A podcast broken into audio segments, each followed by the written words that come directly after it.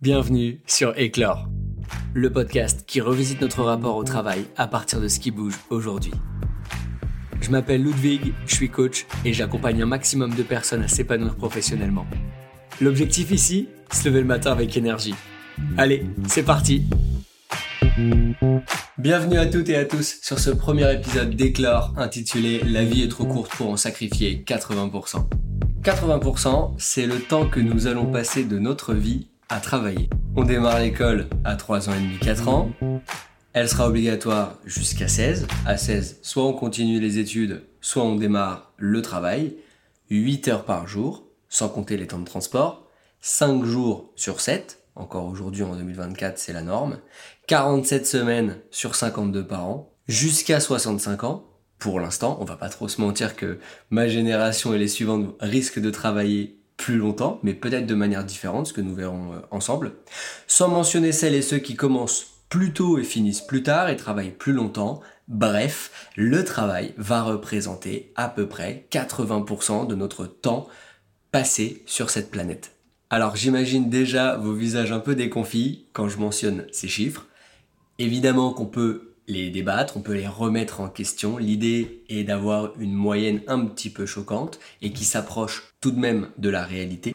Et la question que moi je me pose, comment se fait-il que ce chiffre, que cette prise de conscience nous amène finalement à avoir une moue un petit peu désespérée?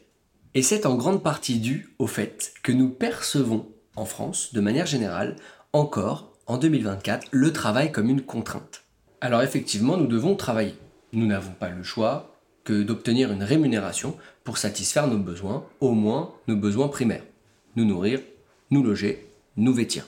Néanmoins, cette obligation, elle est quand même à contrebalancer avec une réalité double. Nous sommes en 2024 et nous sommes la septième puissance économique mondiale. Alors selon moi, il y a deux raisons à ce rapport toxique au travail. Premièrement, un système d'orientation dysfonctionnel nous sommes encore effectivement mal dirigés depuis notre enfance à la découverte puis à la sélection d'activités qui vont nous correspondre en termes de besoins et en termes de compétences. Deuxièmement, il y a une raison culturelle. En France, si tu ne souffres pas au travail, tu ne mérites pas.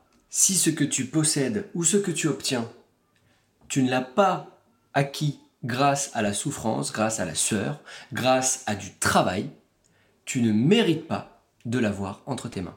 Exemple que je partage très souvent avec mes étudiants, si l'un ou l'une d'entre nous venait tous les matins avec une Ferrari à l'école, on peut le transposer au travail. Si l'un de nos collègues venait du jour au lendemain avec une Ferrari au travail, quelle est la première question que l'on se poserait?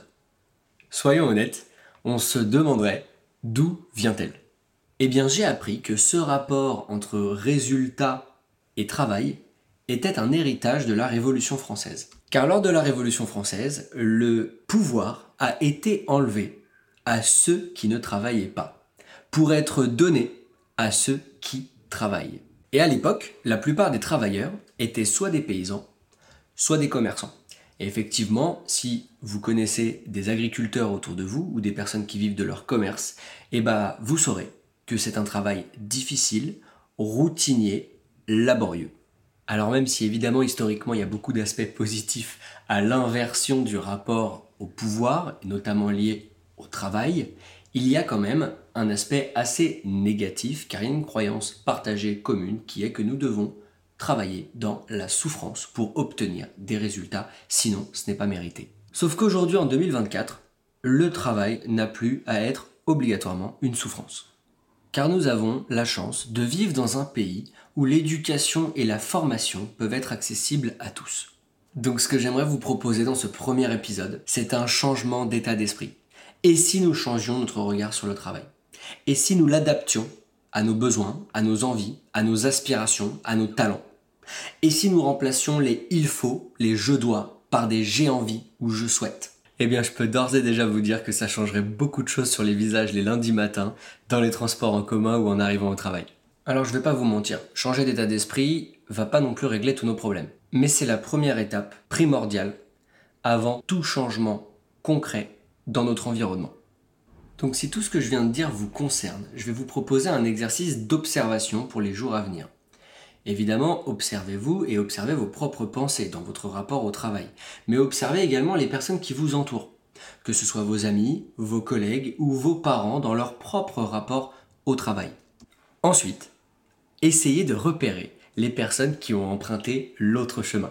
Vous savez, ces personnes un peu exaspérantes, qui ont toujours le smile au boulot, qui kiffent leur job, même le lundi, ils ont de l'énergie. Ces personnes-là, allez vers elles et questionnez-les. Comment font-ils?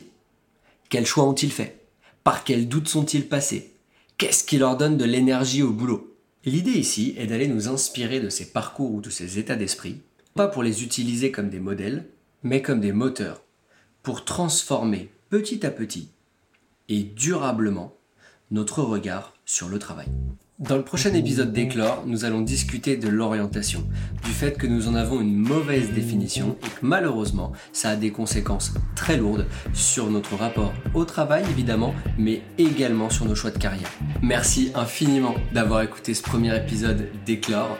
Si vous souhaitez me faire vos retours, j'en serai honoré. Vous pouvez me trouver sur LinkedIn en tapant mon prénom et mon nom. Et si le contenu vous a plu et que vous en voulez davantage, vous pouvez donner 5 étoiles sur la plateforme de podcast que vous utilisez et le partager autour de vous. Et surtout, n'oublions pas, la vie est trop courte alors qu'ils font notre job.